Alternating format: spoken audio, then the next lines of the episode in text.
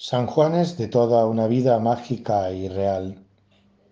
San Juan, ritos, fiestas, hogueras, toros, augurios, costumbres ancestrales que nos hablan del fuego y del agua como símbolos purificadores de la vida. En la mía, evoco aquel tiempo en Granada cuando la víspera del 24 de junio recopilábamos agua de siete fuentes de la ciudad, que se ponían al relente de la noche para a la mañana siguiente lavar con ella nuestros rostros y sentir que la belleza no sería perecedera por los surcos del tiempo en el país de nunca jamás. Había una fuente cerca de la casa, la del pilar de la catedral, en la calle de la cárcel baja, que aún hoy resuenan en mi memoria sensorial, su chorro mezclado con el tañido de las campanas, dando las doce, recordando la magia de la noche granadina. San Juanes, otros años de una juventud ochentera y descubridora, calle del Cuerno, Coria y sus puertas de madera encerrando secretos medievales y de peñas embriagadas, corriendo al toro frente a la catedral, risas en la plaza del rollo, porque no hay nada como aquel tiempo de gabinete Galigari. Bares, qué lugares tan gratos para conversar.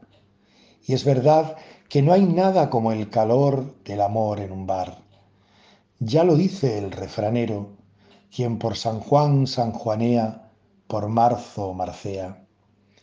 Feria de San Juan, Badajoz. Recuerdos de un casco antiguo de algarabía, veladores, abanico y charangas al compás de la música de la campanera.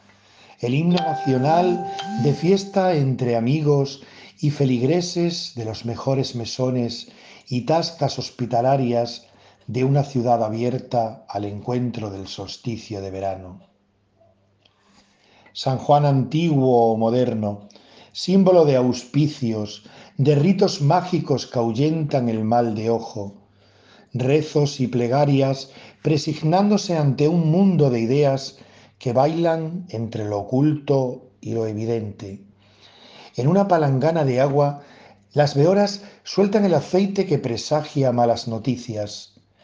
Mozas adolecidas por la tristeza de amor o por la envidia capital de miradas vecinas niños que nacen hermosos y palidecen ante los ojos que no los miran con bondad, hombres, animales y cosechas que pierden brío, fuerza y bendición, brujas, curanderos, hechiceros, veoras y mantarujas que pululan por los tiempos pasados en un clima reforzado por la emoción y la búsqueda del sentido de las cosas en las mágicas noches de San Juan.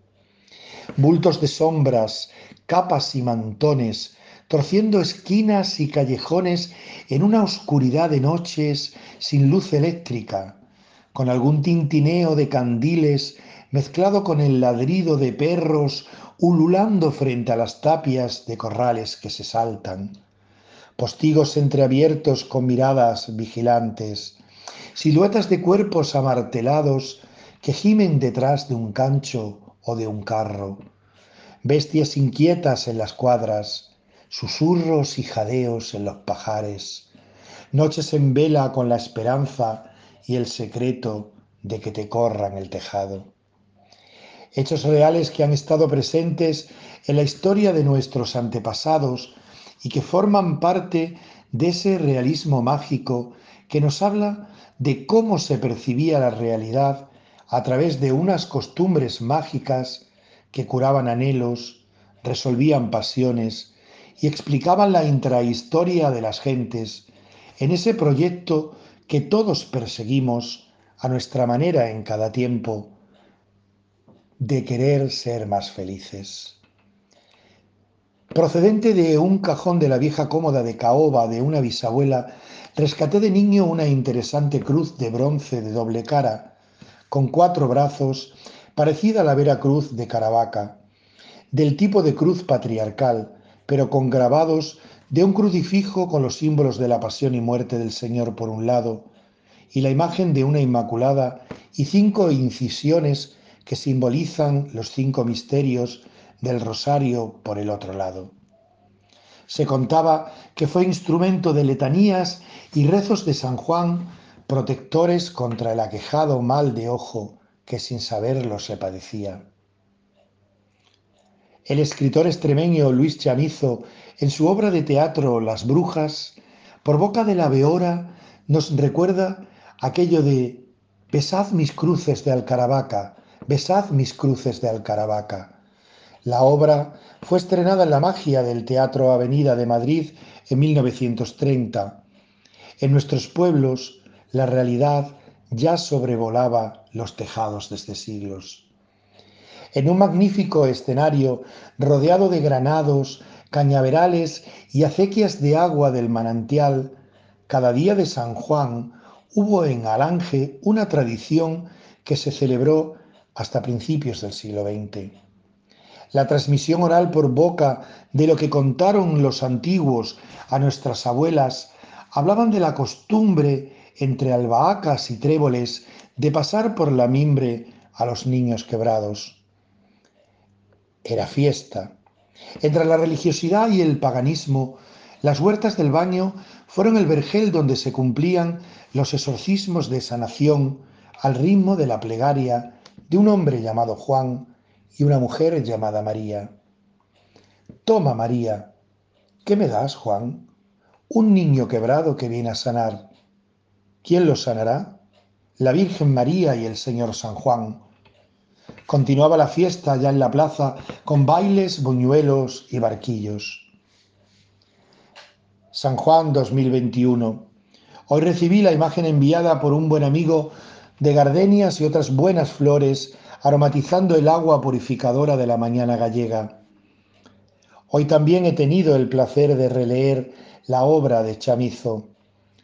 Pasado y presente se combinan en esa creencia firme y personal de que la memoria histórica es esencial para comprender la hoja de ruta que llevamos. Y así, el autor extremeño a través de algunos de sus personajes jóvenes nos recuerda, cuánto bailamos, cuánto nos reímos, chacha, qué rejolguete.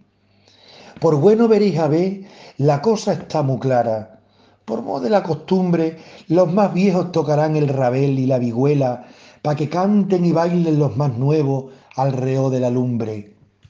Se beberá buen vino, comeremos pa' darnos las hartargas.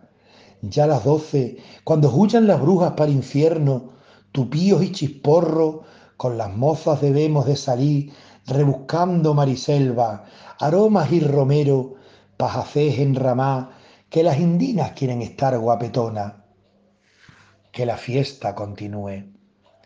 Realidad o ficción o ambas cosas entrelazadas tal vez conforman en la vida ese realismo mágico que nos regala más intuición que explicación en nuestra búsqueda de la verdad. Así lo transmite el escritor mexicano Juan Rulfo cuando dice, me haré a la idea de que te soñé, porque te conozco de vista desde hace mucho tiempo pero me gustas más cuando te sueño.